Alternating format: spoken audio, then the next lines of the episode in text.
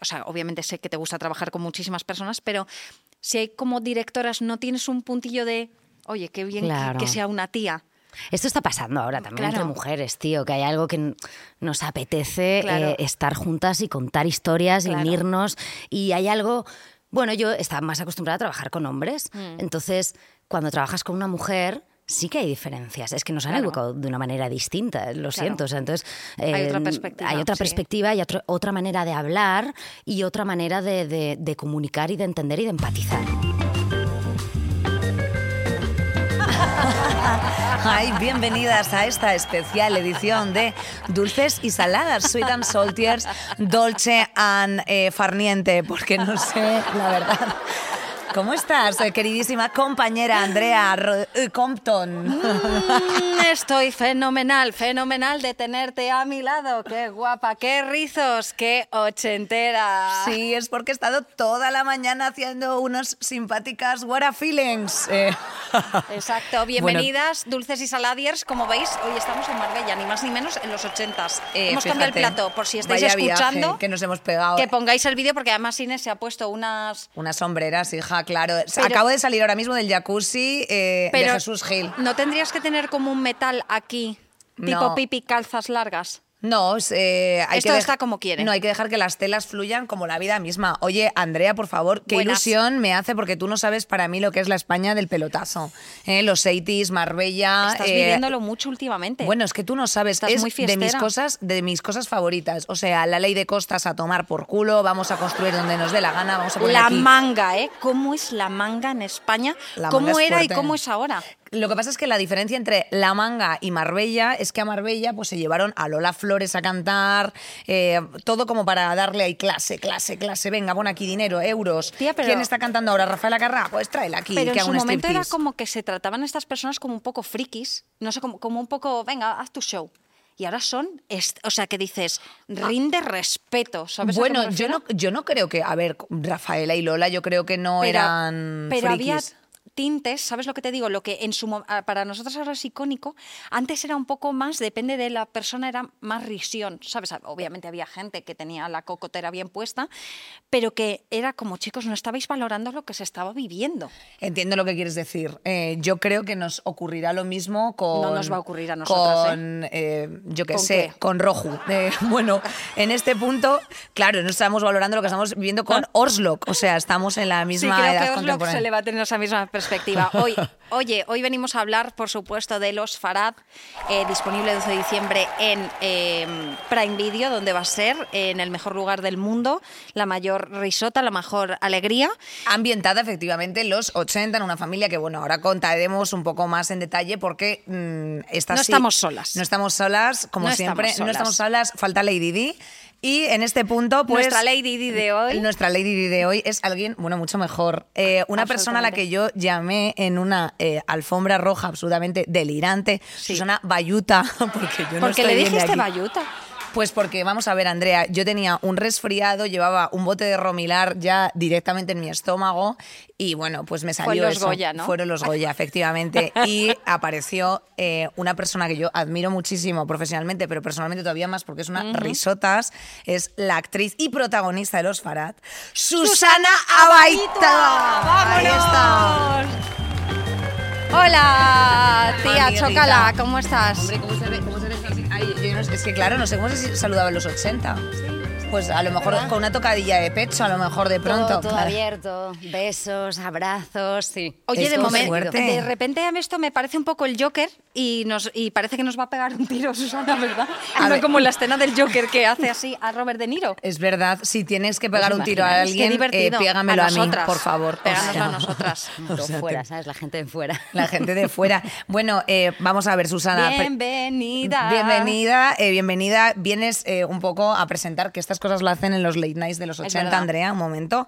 Eh, vienes a presentar una maravillosa serie que se va a estrenar aquí en la plataforma, que es Los Farad. Es una serie en la que Oscar es un chico que sueña con montar un gimnasio, algo que también me resulta bastante contemporáneo. ¿Por qué no? En Fuenlabrada esto le pasa a muchos chiquillos Sí, y termina adentrándose en el fascinante mundo de la Costa del Sol que tenemos aquí de fondo. eh, lo que es la Marbella, la Jet Set, que es la gente pues un Sí. poquito más premium, ¿no? Un que se, puede- ¿Y que se podía permitir unos oros. pasa? Y eh, bueno, pues eh, te cuento, gracias a los Farad, que es una familia eh, con eh, dineros, pues le ofrece un futuro. ¿Qué futuro le ofrece? Efectivamente, el de la corrupción, porque es una cosa que nos gusta aquí también, o sea, también un poco contemporánea de, de Muy esta- actual. de este nuestro el Estado español. Eh, dicho lo cual, España se agarraba a esto y no lo suelta. hombre, hombre, España ha visto aquí una trampa, una trampa, Una trampa y una trama. Una trampa y una trama. Lo dan todo. A ver, hay que ser recordados por algo. Hombre, pues que sea lo que Dios que sea quiera. lo, que sea lo que tenga que ser. Vamos a ver lo primero de todo el tráiler sí, y, hablamos con- y hablamos Venga. contigo, Susana. Venga, vamos a verlo. A ver. Lo podemos comentar y todo, ¿eh? Oscar, ¿por qué estás aquí? Ahora. ¿Viste mi I love London. y pensaste que a lo mejor había un filón? ¿Un filón de qué? ¿Qué te parecería montar un gimnasio en Marbella? Qué guapa. Yo como si no lo hubiera visto. Hot people un poco, ¿eh? Sois. Oscar. Si hacéis cosas malas, yo digo, da igual porque son guapos. No tengo ningún problema en ser tu filón. ¿A qué se dedica tu familia, Sara? Armas, misiles, granadas. Eres traficante. Buah, es que El qué, pistoleo No me soy encanta, ningún ¿eh? mafioso. qué buen Mi empresa mafioso. Es absolutamente legal. Ay, Pedrito Casablanca. Si te abrimos las puertas de mi familia es de verdad. Ay, cómo, cómo limpiar la sangre no es Si fácil, dices que eh. no, mi hija te Debe dejar mucha mancha. de Bien, no la vuelves eso, a ver eso en la es vida, jodido. garantizado. Sí, es que digo que Matamos sí. a alguien de verdad y... Así fue. Como mola eh, aerobic time. Música, música. Me encanta. Bueno, sé cómo entra un vals. Un buen velo.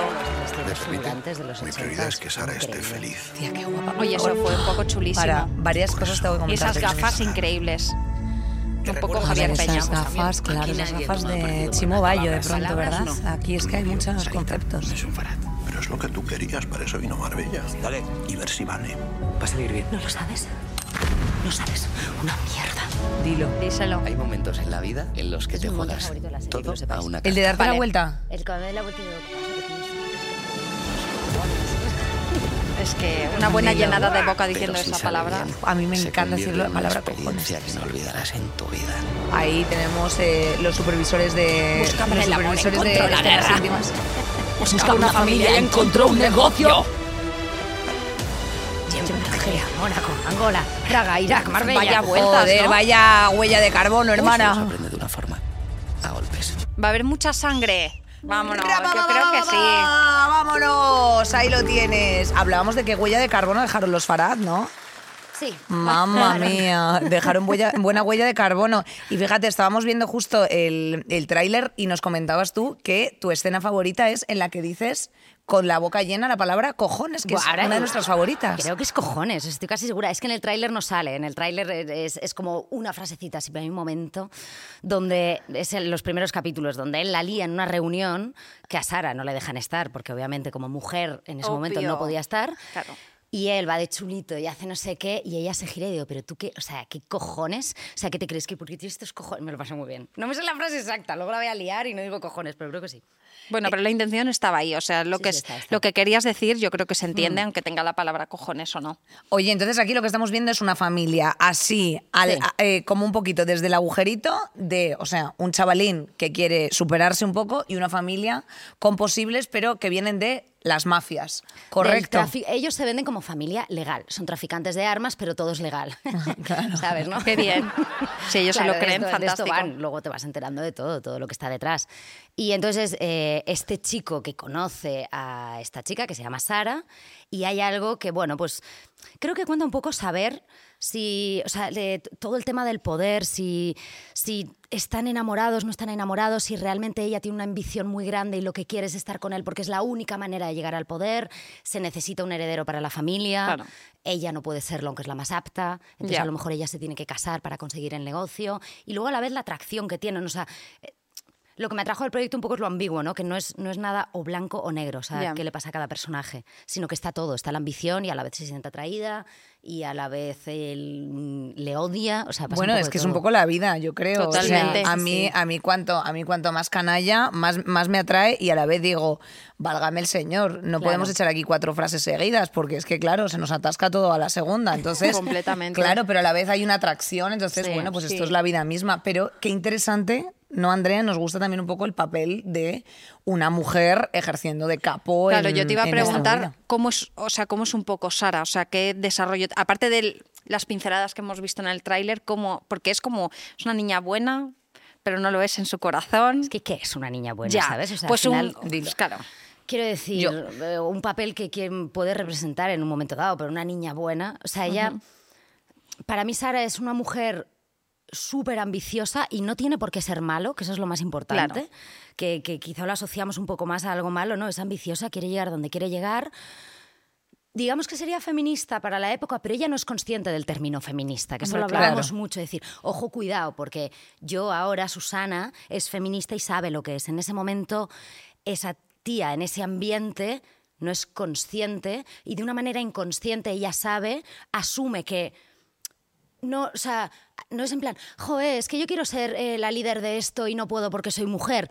No, ella asume que no va a poder, entonces pues a lo mejor tiene que casarse y a lo mejor tiene que estar con un hombre para conseguir esto. O sea, es- Sí, o sea, jugar un poco con las, los trámites que tienes que pasar, porque es como, vale, sí, me Claro. tengo que casar, pero voy a utilizarlo en mi favor de, sí, me caso, sí, me no sé qué, Claro. pero esta boquita va a decir cosas. Claro, ¿no? Es sí. un poco como por esa línea. Y es un poco la lucha también con su madre, porque Claro. la madre es un poco, el- puede mover los hilos, con Nora Navas, que la adoro, por cierto, eh, puede mover los hilos por detrás, ¿no? Es esa mujer que por detrás movía los hilos. Claro. Y Sara es que no quiere por detrás, Claro, ¿sabes? O quiere sea, por delante, claro. que quiere estar ahí a ella le encantaría estar en todas las reuniones y cerrar todos los negocios. Claro. Qué interesante lo que estás diciendo porque yo creo que es una figura muy, re- muy representada en, en los 80 de tías poderosas. O sea, pues teníamos desde una Bárbara Rey aquí en España Sí. hasta, pues eso, Carmina eh, Ordóñez. Carmina Ordóñez y gente que de verdad, sí, tía, pues que llevaban Sí, un sí, poco el. que- que, que repartían el bacalao y sin embargo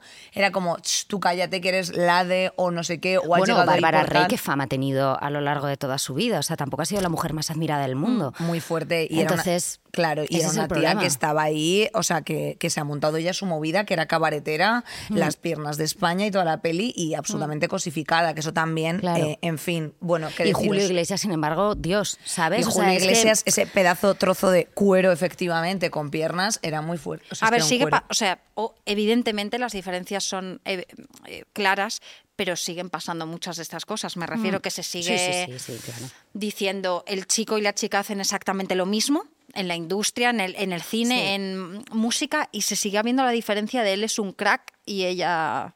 ¿Sabes? Totalmente, Eh, sí. Quiero decirte, si ella. O sea, voy- tengo Taylor Swift en la cabeza porque es lo típico de. Taylor Swift le escribe 50 canciones a los Sextal, pero si todos los caballeros también, le- o sea, Ed Sheeran todo el día está, me dejaste, ya no te amo más. Sí, sí, y sí, entonces, pero porque Ed Sheeran se le tiene como que romántico y a Taylor Swift que despechada, pues yo creo Sí, que en un plan, no poco... salgas con Taylor Swift que te escribe. Mira, chico. Claro, exacto. Claro que te va a escribir una canción, es lo que mereces, Claro. pero quiero decirte que... Y yo creo que en el cine pasa igual, que se sigue hablando de... eh, personaje de solo puedes hacer personajes empoderados. Sabes a qué me refiero como que a lo mejor no sé si como actriz tú tienes ese conflicto de cuando coges proyectos si revisas mucho cómo de feminista es el personaje o qué perspectiva va a tener la gente sobre ti como mujer dentro del personaje. Qué interesante compañera. Pues, pues no, pero, pero es verdad que ahora sí que lo tenemos en cuenta. O sea, es algo Sí. que sí que no es tanto que el personaje sea feminista, porque puede ser en una época y en un momento, sino el punto de vista. Me, me empieza a parecer muy interesante, sí, a lo mejor eh, en, momentos de la historia donde la mujer no podía tener ningún peso, siempre hemos contado eh, todas las guerras, todo desde el punto de vista del hombre. Desde entonces, a mí lo que me interesa no es tanto quizá mostrar a la mujer siempre empoderada, sino desde el punto de vista de ella, que es lo que falta. Exacto. Y también algo que, que intento un poco, o sea, más allá de hablar de feminismo, que ahora se lleva mucho, ¿no? De voy a hacer una serie que sea feminista porque habla del No, feminismo. sino que haya perspectiva Que de género. sea feminista, tío. O Claro. sea, que lo sea. Dejemos de hablarlo y hagámoslo, ¿sabes? Sí, Dejemos de completamente. poner eh, todo el foco en me quiero colocar la bandera de la serie feminista, sino Sí, que lo sí. sea, tío. Euforia, por ejemplo, lo hace muy bien en ese sentido. Sí, sí, o sea, hay una, hay una distribución, Sí. por así decir, de los roles y de las perspectivas que tú dices, hay un equilibrio y todo el mundo está representado y hay una igualdad, que eso Sí, es lo sí, que es el Y no feminismo. se plantea, ¿sabes? O sea, no, la historia de amor es la historia de amor en euforia. O sea, tú no te estás planteando ni el género, ni lo que le ha pasado, ni. O sea, y eso es lo que me apetece que empiece a pasar. ¿Sabes? Como que, Yo que creo que todo está se empiece. Sí, falta, ¿eh? Falta, falta, pero bueno. Pero creo que en las series sí que ocurre más, o sea, estamos más acostumbrados. A mí me pasa que en las series veo más personajes más atrevidos en el sentido de. En el cine se sigue siendo como muy clásico y si no. Joder, las ventas, o sea, perdón, la taquilla sigue siendo como la misma que hace 20 años de Sí. quién va a ver más pelis. Pero en series creo que ocurren cosas diferentes, ¿sabes? Y que dices, joder, me gusta más esto. eh, igual que esto que se está diciendo de que haya más mujeres dir- dirigiendo, que es como, sí, claro. No, está- que, y está pasando. Claro que, te- claro que tiene que haber y de hecho Claro. yo no sé, o sea, obviamente sé que te gusta trabajar con muchísimas personas, pero si hay como directoras no tienes un puntillo de, oye, qué bien que, sea una tía. Esto está pasando ahora también entre Claro. mujeres, tío, que hay algo que nos apetece Claro. eh, estar juntas y contar historias y unirnos. Y hay algo. Bueno, yo estaba más acostumbrada a trabajar con hombres. Mm. Entonces, cuando trabajas con una mujer. Sí que hay diferencias, es que nos han Claro. educado de una manera distinta, lo siento. O sea, entonces, Hay otra eh, perspectiva, Hay otra sí. perspectiva y otro- otra manera de hablar y otra manera de, de- de comunicar y de entender y de empatizar. O sea, entonces mola mucho. Es muy Sí. guay. Bueno, pues voy a pegar aquí un simpático y pequeño volantazo para Venga, volver a dale. los 80. Venga, eh, dale. Marbellis. Bueno, ¿cómo te has sentido tú eh, precisamente conduciendo las calles Ahí, ahí. de Puerto Mira Banús? las luces, ¿eh? Bueno, tú sabes Eh, que... joder, que Cuidado, vamos, eh, no, ¿cómo no. os la habéis currado? No, no, es que aquí hay, sí, nosotras una a una la hemos ido poniendo, no, hombre, todo el compañero. Eh, aquí todo- hay un todo- equipo todo el equipo de gigante compañeros que ha montado todo esto, Efectivamente. No, pero Susana, fíjate, yo soy muy amante, que lo decía justo al principio, de la España del pelotazo, 80s, 90s. sí. Y. y como de todas las irregularidades que se han consentido también un poco en este país, e incluso cómo se ponían de moda, o sea, cómo eso era una cosa a ponerse de camiseta, o sea, en plan de, eh, yo qué sé, el Elche, exceso, eres un pringao, ¿sabes? O sea, aquí lo que mola es el mármol, el oraco. El exceso, el exceso. El exceso, todo a el lo- exceso. O sea, poca, o sea, nada controlado, todo, o sea, de repente, pues eh, elefantes en fiestas, quiero decir, no, no justo es que no es que salga los Farade, pero era el, el exceso por el exceso. El otro, eh, leí una entrevista de Gunila de en los años 80 en Marbella y de las fiestas y decía, creo que los jóvenes hoy en día no se lo pasan como nos lo pasábamos nosotros, pero claro, porque no había, o sea, Hombre, los pacinazos que se ninguna ley. 80. O sea, Claro, era- no había- claro, porque no, no, des- no desenvolvíamos, o sea, porque no desenvolvemos una momia del siglo eh, Claro. 2500 antes de Cristo, ¿sabes? En directo.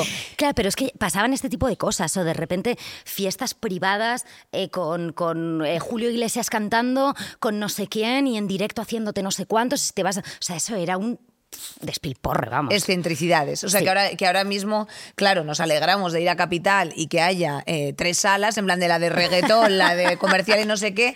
Mire. Usted váyase a una fiesta en el 1986, pues eso, de Tita Cervera. Claro, es que se caga.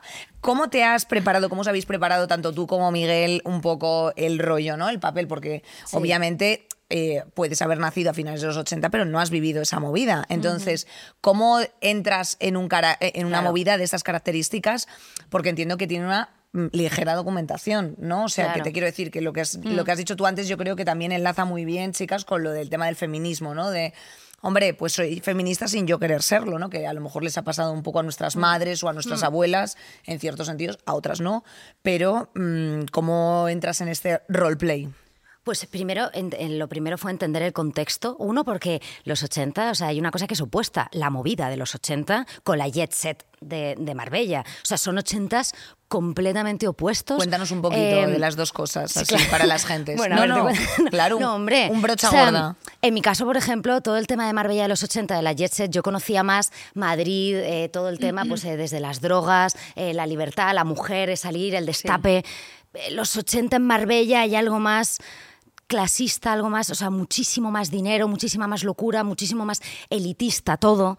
Eh, y yo en mi caso, bueno, más luego tener que preparar todo, bueno, de lo que habla la serie. O sea, estamos en los 80, eh, todos los conflictos bélicos de ese momento, eh, traficantes de armas y mi personaje en concreto manejaba el panorama, porque en el caso de Miguel, se tiene que dejar llevar. Es un tío que no sabe nada, llega y de repente se queda eh, loco con lo que yo le voy contando. Pero yo tenía que hablar de 17.000 cosas, tipos de armas, eh, las guerras, todo lo que estaba pasando. Entonces lo primero fue leerme un libro que me dejó Polo, uno de los directores, que eran Polo y Mariano, sobre la Guerra Fría.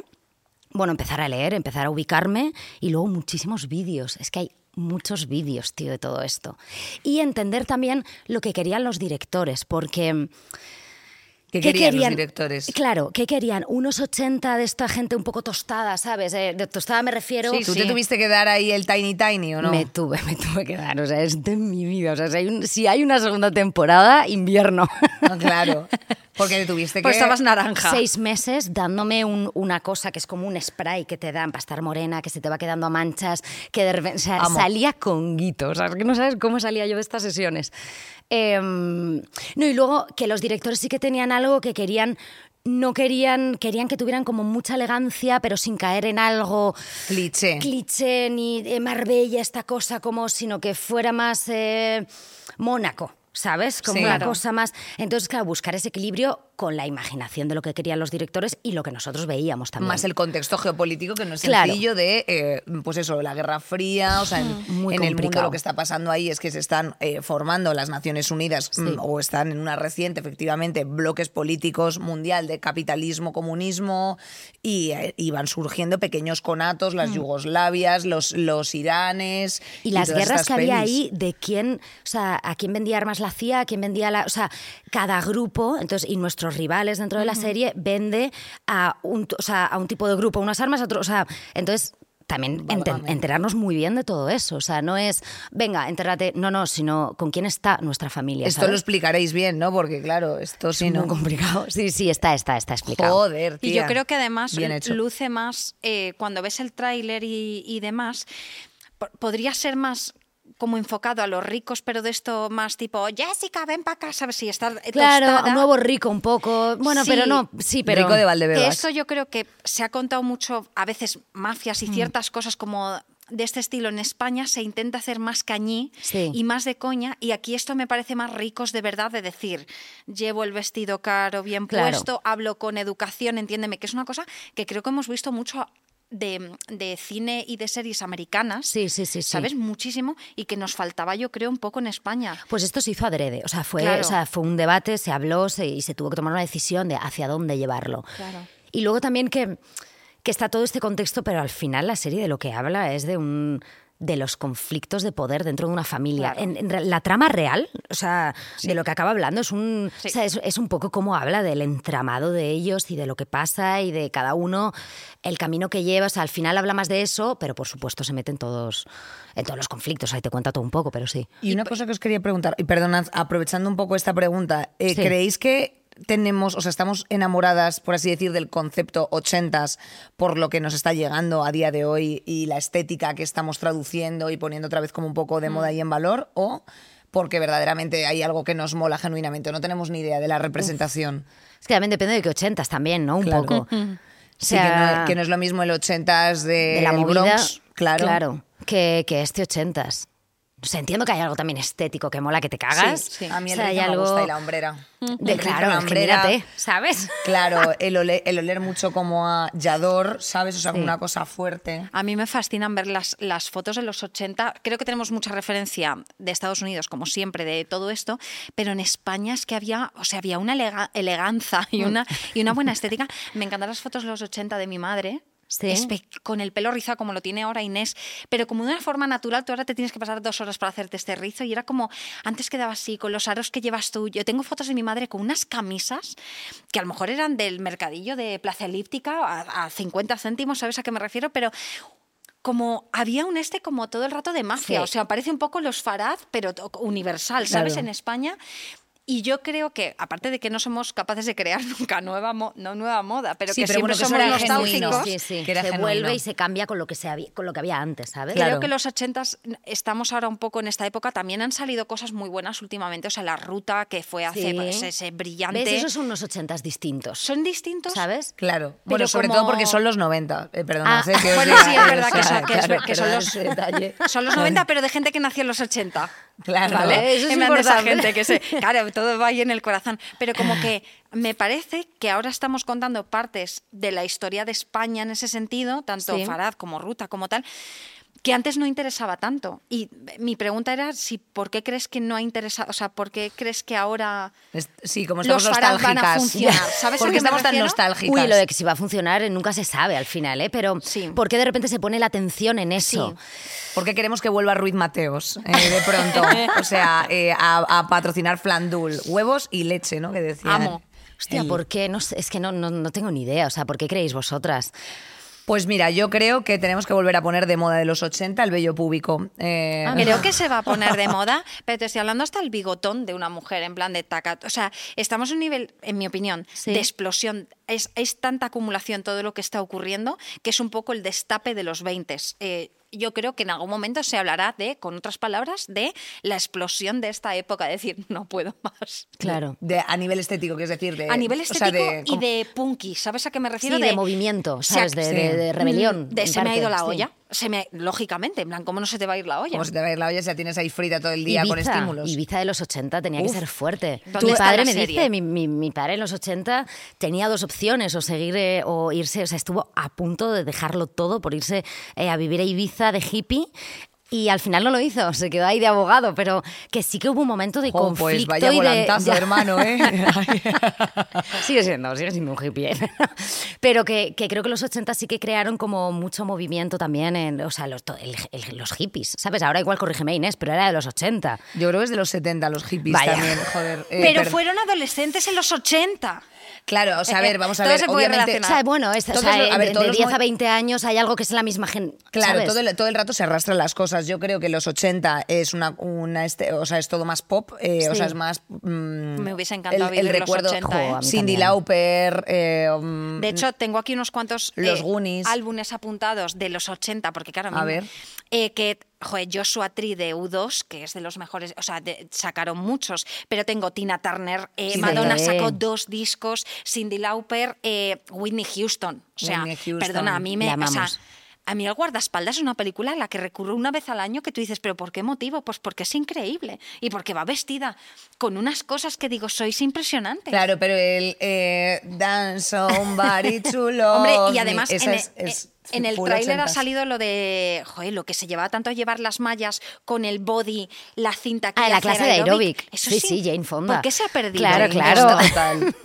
¿Esto por qué ya, se ha porque se ha perdido? perdido, yo qué sé, sobre información que tenemos ahora. Hombre, porque yo ahora mismo te digo una cosa, tengo que ir al CrossFit así vestida y lo llevo claro. Pues yo ¿sabes? amaría que Ostras, fueras a mí así. me encanta. O sea, eso de las medias, la malla, la malla en tanga, ¿sabes? O sea, la que cinta aquí. amo. Bueno, bueno. Hombre, había una cosa estética chula. Oye, por cierto, esto es una tontería, pero a mí me gustaría saber eh, cómo es verse de novia. Ah, sí. Ya, Es qué fuerte eso, ¿eh? Eso es fuerte. Es la primera vez yo creo que interpretas así a una noviazga. A nivel personal Sí, creo que es la primera vez que me tipo- caso. Oye, ¿y ¿no te viene Ojalá bien la tipo única, porque aquí Ojalá la somos única. eh, antibodas, efectivamente. Antiboda y antinatalistas. Exacto. Se- a- fingiendo Dime. que te casas, Dime. ¿no te hace un poco la idea de esto podría pasar en la vida real, entonces sí o no? Ni para atrás. No, no. No, no, no es, además es algo que, o sea, es que no, no me, no me lo he planteado nunca. Mira que yo soy muy soñadora y muy, mm, tengo mi parte romanticona, Sí. y mi, pero la boda, aparte aquí me casaba, pero como no sé, no está la boda, ¿sabes? No entra, no en- mi personaje Mm. no entra en la iglesia, es la fiesta, digo, ah, bueno, ya estaba con el traje corto, no tenía el largo, que no he Claro. tenido la sensación de esto de, chan, chan, no, no, no, Sí, o sea, jo, pero cómo le, cómo le queda el vals al tráiler, ¿eh? Me cago ¿Cómo en la queda? leche. Buah, es increíble. Es que le pones ahí un buen vals. Y las jornadas nocturnas, oye, ¿eh? ¿Cómo cosa, son? eh, eh, no- nos gustaría preguntarte por Paco y por Miguel. Sí, ¿Paco? les- Pedro. Pedro, Ah, perdón. Pedro, Pedro, Pedro Casablanca, coño, sí. eso. ¿Qué tal, o sea, qué tal currar con ellos? Está Flipas. muy bien. Sí. sí, sí, sí, muy guay, muy guay. O sea, yo hacía un montón de tiempo. A Pedro le conocía ya. Bueno, y Miguel estaba un año currando con él, porque luego hemos hecho una película en la India. Vale. Después de esto, o sea, nada que ver. Eh, sí, sí, sí, nada, pero. Por el amor de Dios. Eh, tía, eh, Santo Cristo, eh, claro, tú no puedes tener plantas. Entonces- No, mira. El otro día fui a la muerte, psicóloga y me dijo, me dijo, mira, una persona que tiene perro, que tiene plantas, que tiene, es una persona que le gusta mucho Arraiga. la raíz, arraiga y la casa. Empieza a estar en tu puta casa. Y yo, me dice, tu crisis viene de no estar en tu casa. Y yo, ya, ya, ya.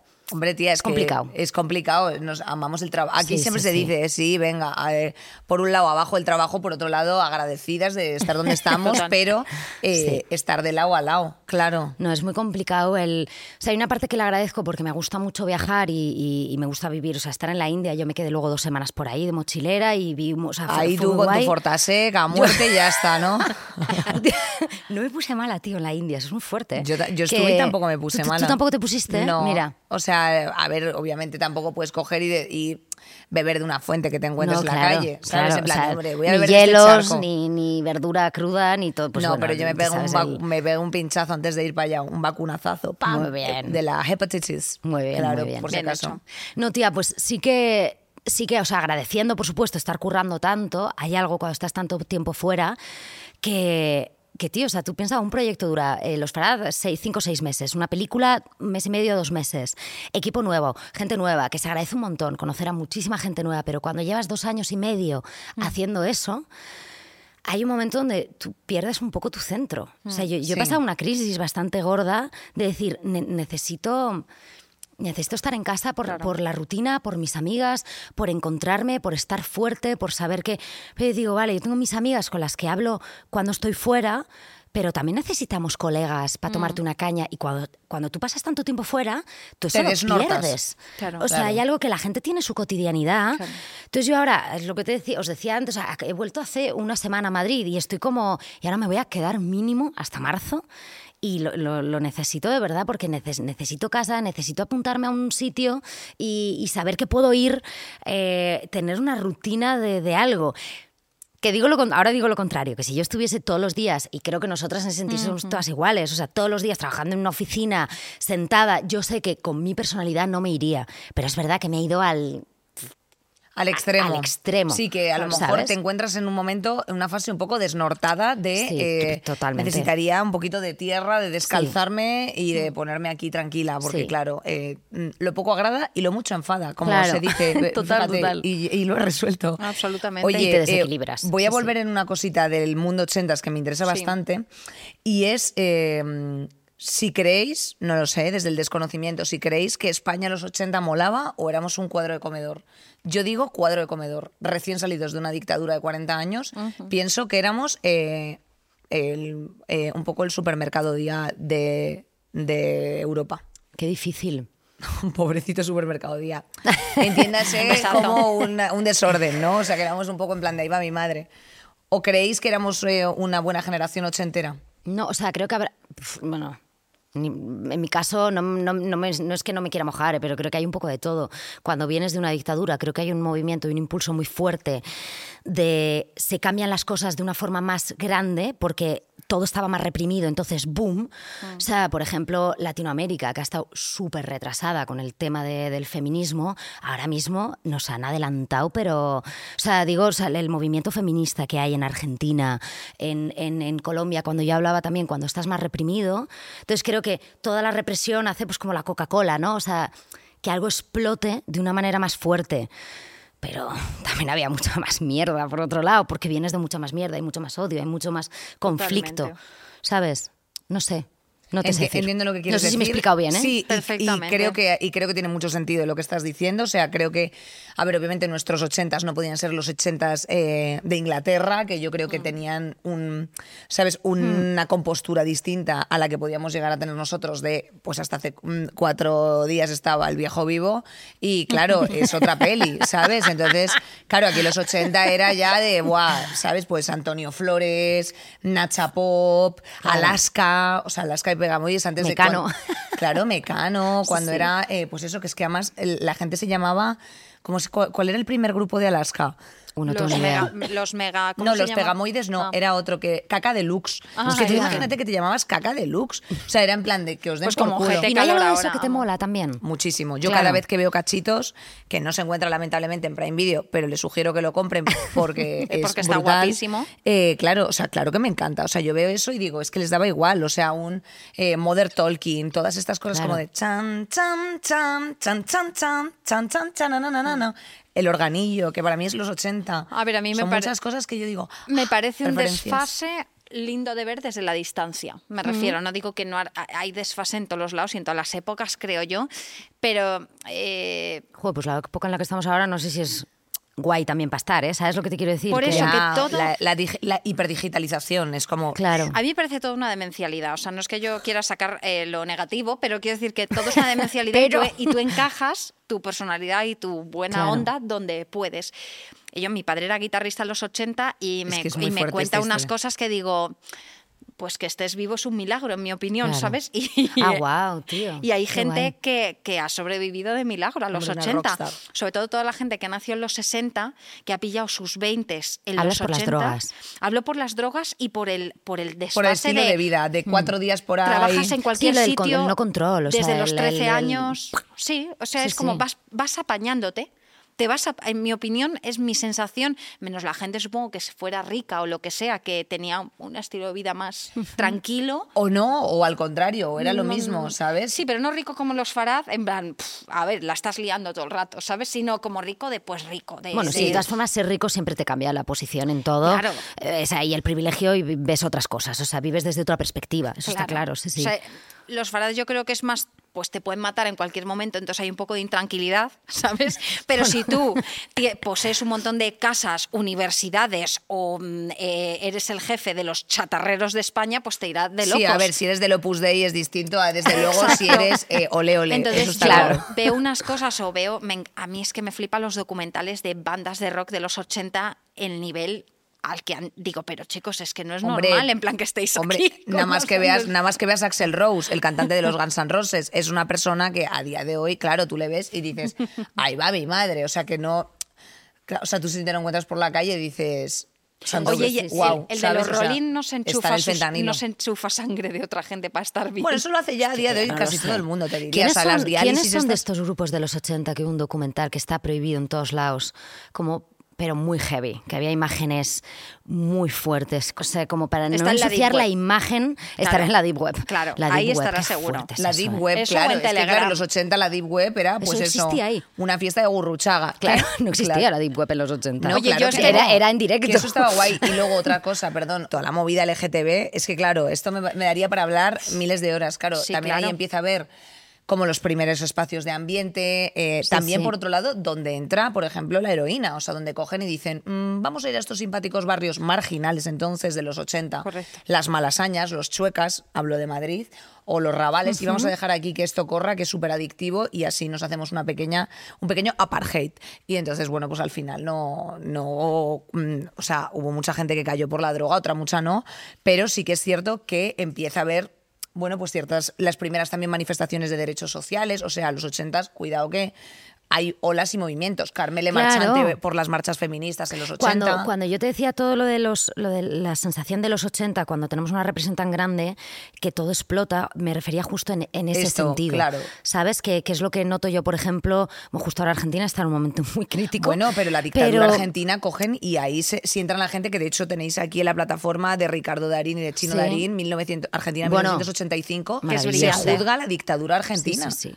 No, y, y el movimiento feminista actual o el lenguaje inclusivo, por ejemplo, que es que yo aquí yo no me atrevo a utilizarlo y hay algo como que me siento rarísima, pero he estado rodando con un montón de argentinas, argentinos, y, y cómo lo utilizan, también cómo lo ven, cómo, y creo que precisamente por venir de donde han venido, de la dictadura, que ha estado todo ese tiempo, hay algo que todos los derechos se pelean hay mucha fuerza para pelear por ello, ¿sabes? Porque lleva mucho tiempo reprimido. Y creo que es un poco también lo que pasó en los 80 en España, con, con el movimiento LGTBIQ, y con, con la- las feministas y con todo ese. Los eso que estaba tan. Claro. O sea, eh, eh, mi padre me ha contado mil. O sea, vamos, mi padre tenía que cruzar la frontera eh, para. porque es que estaba todo vetado, ¿sabes? Y, y no podían, no había libertad, por supuesto, libertad de expresión, ni, ni, ni cultural, ni nada. Y de lo- hecho, aquí hace unas semanas fueron, eh, fue el concierto de Madonna Sí. y Madonna ha hecho un pedazo de tour que se llama Qué Celebration. Claro, ya es un icono. O sea, ahora lo que Sí. pasa con la gente es que es como, ah, Madonna está vieja. Uno, cállate. Dos, eh, esta persona es un icono.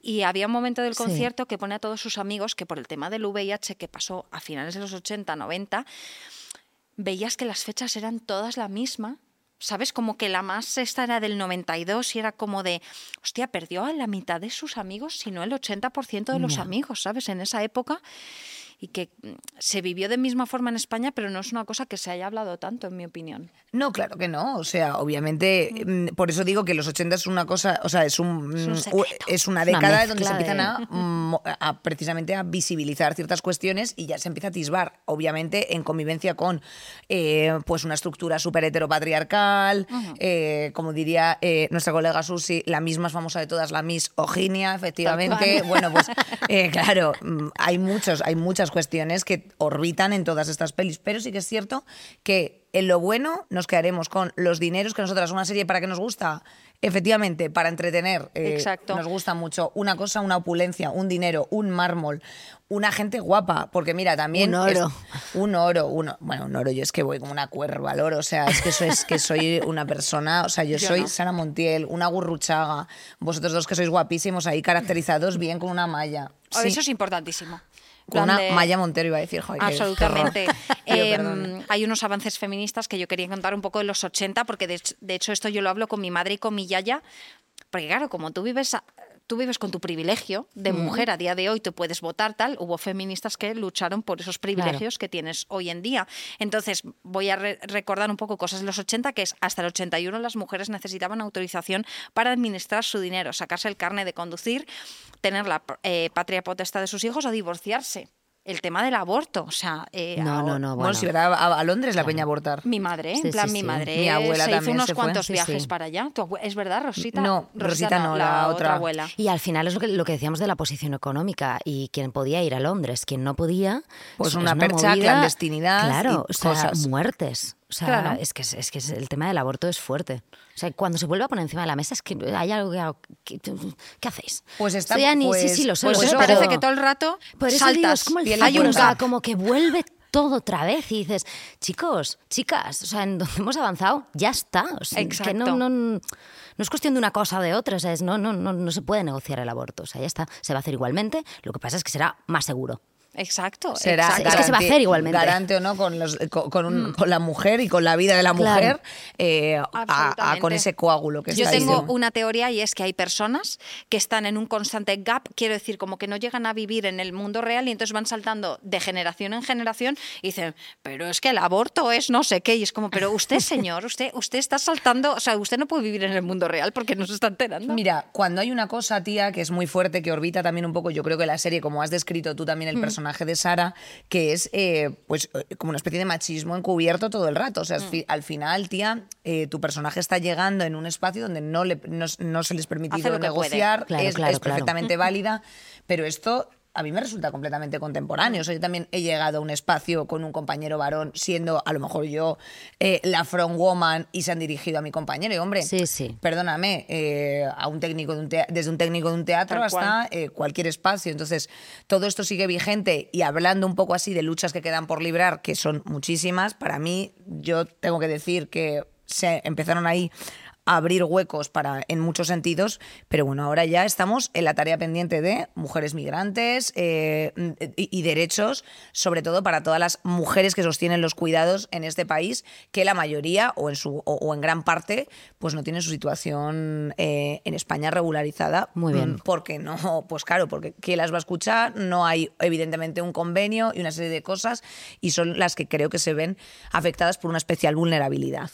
Totalmente. Absolutamente. Say it. O sea, razón. Es que la pregunta aquí era, ¿qué luchas feministas del día a día nos quedan por librar? Pues ya os lo respondo. Sí, Es- Pues sí, ya te pero digo total, que el feminismo totalmente. no solo es blanco. Un beso. Vamos a jugar a mi cosa favorita. Ha llegado la hora de concursar en Las Pesetas Justas. Nuestra invitada y, por supuesto, también las conductoras de este espacio podrán participar en este divertido juego. Es muy sencillo. Teniendo en cuenta la época, deben adivinar el precio en pesetas sin pasarse de estos fantásticos objetos que les presentamos a continuación. Vale, vamos Venga. allá. Precio de la época de los siguientes objetos. Una fantástica máquina de escribir a la que por muy rápido que teclee no se le juntan las letras. Yo digo 12.500 ¿Dónde se 12.500 8.000? pesetas. Perdón por escribirlo tan pequeño. Hombre, chicas, eh, vamos a ver una máquina de escribir. ¿Cómo va a costar Andrea? eh, ¿Cómo va a costar Andrea? Yo, menos de hice, 30 yo había pavos? pensado 5.000, ¿eh? No lo sé, pero hice un programa de cuarto millennial que estuvimos haciendo comparación de pesetas y euros y cuidado. Y el precio es 9.995 pesetas. 9.995 Ué. pesetas. ¡Hala! Susana lo tiene, tú te has pasado. Bueno, porque la mía es una ¿Te has puta. pasado? Porque mía la es una era la hostia. Claro, la mía es una de las que te sacaba las cosas un poco. Oye, ¿no teníais una en casa? Es que mis padres tenían Mira, yo una. no. No, yo no recuerdo una. Nunca. Una cinta VHS virgen para grabar todas sus películas, directamente del televisor. ¿Cuántos habéis Yo puesto? 850 pesetas. 400, ¿vale? 400. Yo 850, Porque el ¿ves? cine valía 500 pesetas. Pero grabarla, tía, esto te daba a ti para unos Goonies, unos Gremlins y sea todo. menos. Chicas, 995 995, pesetas. Guau. vamos, casi. ¡Hala, bien hecho! Has ganado ahí, ¿eh? Muy bien. hecho. Hombre, chicas, una VHS Vale. era para toda la vida. Este increíble televisor de tubo y de culo a todo color. Vale, ¿cuánto cuesta este? Jo, es que parece, parece Ma- Matt Damon, Parece ¿verdad? un casco de, de- Sí, parece interestelar esto de No, repente. no, pero además es que te digo que si yo viese a Matt Damon sería así, o sea, estaría así todo el rato. Hombre, Matt, ¿qué tal? Venga, yo voy a poner- 25.000 pesetas, chiquitas. Uy, 25. Yo digo He puesto sí. casi el doble. ¿En serio? 45.000. Menos que la máquina. Bueno, la máquina. Como la Es que, máquina. de chicas, yo hice este en la... Es que, pero se me A la olvida todo. 45.000 pesetas. Se me ha ido de las Ahí manos va igual. Susana, es que como está Busca le ría, entonces también. es que claro, siempre ha sido más caro. Es que siempre ha sido más caro. Siempre ha sido realidad. todo. 41.990 Hostia, pues pesetas. has mira qué nivel.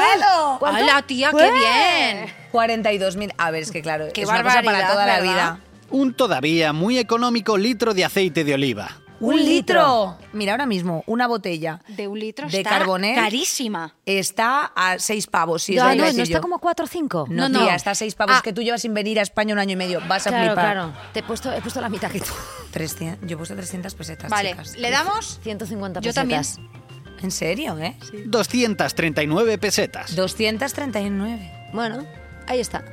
Un estupendo vehículo de cuatro ruedas, Seat Ibiza de 1984, con el que podrás viajar con toda la familia, literalmente, al pueblo cada fin de semana. Hay un coche, chicas. Pero ¿será uno real o uno de Me juguete? encantan, me encantan. Creo que es uno real, ¿no? ¿Sabes lo que nos pasó a Andrea y a mí una vez? ¿Qué os Que, que, que hicimos, Andrea y yo hemos vivido juntas mucho tiempo. Y entonces, eh, compra- eh, bueno, pues hicimos una compra de mobiliario porque la casa estaba vacía. Sí. Entonces había una de las sillas que le dimos a, a meter en el pedido y nos llegó de ese tamaño. No te creo. Te lo juro por Dios. O sea, como si pides una palmera y te llega esto y dices, anda, Pero qué ¿cuántos guay. costó? Que esto es lo importante. Pues No, era una collab. Era una cola. Pero Ah, en, vale. en la collab Collab. pillamos esa silla y llegó unas sillitas como esto. Ay, por- ¿Te imaginas que y realmente dije, te la compras? ¿Y dónde ponemos esta sillita? ¿Qué hacemos? ¿Adoptamos una rata y le damos ahí un espacio en casa? O sea, Ibiza nuevo, último, yo creo que 40.000 pavos costará. ¿40.000 pavos? Yo creo que menos. tío. Viva el transporte público, hermano. Sí, sí. sí. ¿Tanto? No, que igual me lo O sea, igual son 20.000, ¿eh? Pero... Vale, no, no, puede que sea 30, 40k, claro. Vale, entonces Sí, vamos a ver este, estos señores. Sí, pero si ha pasado lo mismo que con los pisos, estaremos hablando de una cifra completamente opuesta. Sí, claro, ¿sabes? que como te cuesta... Yo el único coche que quiero es el de la Barbie. Así os lo ¿En digo. serio? Está más barato. Bueno, eh, lo compré y ha costado 100 pavos, ¿eh? Ah, el coche... Ah, el real. Ah, que te has comprado el coche de juguete de la Barbie. Tía, 100 euros. Claro, Es para el que claro, tiene una Andrea. increíble. Se está- se Hombre, Eh, como, no ni como veo que no apruebo ni para Dios, pues digo, por lo menos déjame conducir así con los dedos dentro del coche y hacer brum, brum. 250.000. Ah, wow, hostia. ¡Qué barbaridad! Yo un creo millón que eso es- doscientas. Chicas, y yo Un millón de pesetas. eh, a ver, mínimo un y yo he millón. puesto Ay, 60.000 pesetas. Pero, pero, pero si eso es lo que cuesta la máquina de escribir, casi. Yo ahí lo he dejado. Espera un momento, un momento, Chicas, claro, tiene pero- que ser millones. Claro, ¿no? De las antiguas pesetas. claro. eso es muchísimo. ¿Cómo va a costar un millón, chicas? Un millón seis, seis mil pavos. Un millón pues doscientos entonces, mil. Pero ¿cómo va a costar eso? Sí, sí, seis, doce. Que no, Calcula chicas, tú exactamente cuándo es. Cuatro millones de pesetas, voy a decir. No pero vale que eso cambiar. no puede ser. Eso es imposible. Andrea, tía, ¿cómo va a ser imposible Pero que nadie podría Es un comprar- coche nuevo en la época. Vale, sí, sí. Yo digo cuatro millones mínimo de pesetas. Cuatro millones de las antiguas pesetas. Eso no lo había ¿Cuánto puesto es? antes, ¿vale? 99.000 pesetas. Qué puto bajón. ¿Cómo que no, 100.000 99.000, pesetas? Pero ¿cómo? ¿Quién A se ha acercado? Yo, tú.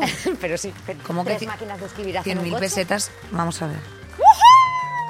Pues ahí lo tienes, fíjate. Pues creo que- 600 euros costaba el coche. Ahí va mi madre. Creo que vamos a, tenemos como una invitada especial en el día de Un momento, que hoy. vamos a poner música. What a feeling. If you dance it. ¿Qué es esto? ¿Qué? Por el culo. A ver. Pec, pec. Un momento, chicas. A ver, eh, a ver. ¿Cómo? Un momento. ¿Cómo, cómo, cómo, cómo, cómo, cómo que hay ahí? ¿Vosotras no sabíais nada de esto? No. No, es siempre esto siempre es sorpresa. ¿Cómo? No, ¿Hay para, algo? para, para, para. Shh, quieta, ¿De quién quieta. es ese vinilo? Quieta, quieta. Lo quiero. Quieta, que hay muchas cosas. Ahora tenemos que pelearnos hasta conseguirlo. Calla un momento, Andrea, que estamos sobreexcitadas otra vez. Y yo tengo dos cafés encima. No podíamos acabar este programa sin haceros entrega del premio de nuestro concurso, las pesetas justas. Que entre el premio. Y el premio es. No es verdad. Tocadiscos para cada una. No es real. Te lo juro, tía. ¿Pero es una broma? Que esto que yo no lo sé. Que no, hombre. Eh, para, pero con algo mucho mejor. Girls, when there's nothing Lo tengo, ¿quién lo quiere? for Dirty a Dancing. dream. ¿Lo Yo no quieres? Buah, me muero. Eh, tenemos Cindy Lauper Vale. y AC/DC. Easy Dizzy. ¿Cuál quieres tú? ¿Cuál quieres tú? ¿Tú ¿Cuál quieres? Cindy? Yo prefiero Cindy. Pues yo hace de que me gusta Pues mucho. yo Dirty. Y Venga. eh, bueno, eh, ¿qué es esto, chicas? Pero esto funciona de verdad. Que O sí, sea, que tía, no que es yo broma. Que lo te tengo y funciona de puta madre. Claro, Tía. ¿qué te parece? No, pues que lo flipo. ¿Te ha O gustado sea, la visita? Es que me no- ha encantado. Hombre, no te ibas a ir de manos vacías. Joder. Se te pone un taxi, un este, todo está bien aquí, hombre. Opulencia, que es lo que nos gusta a nosotros en Prime Video, sin cortamientos. Bueno, nos tenemos que despedir con una canción de ACDC. No me la vayas a ver, ya verás. Pues ya ves, no, hombre, hija, pues un clásico. Cri, cri. Pan, pananan, pananan, pananan, pan, pananan, pananan, panan, panan, back in black, ¿qué te sé? Eh, Era algo así, ¿no? ¡Hala, Bueno. no te pierdas los Farad en Prime Video 12 de diciembre! ¡Mua! Gracias, Susana, muchas A gracias a todo el equipo, gracias, Andrea.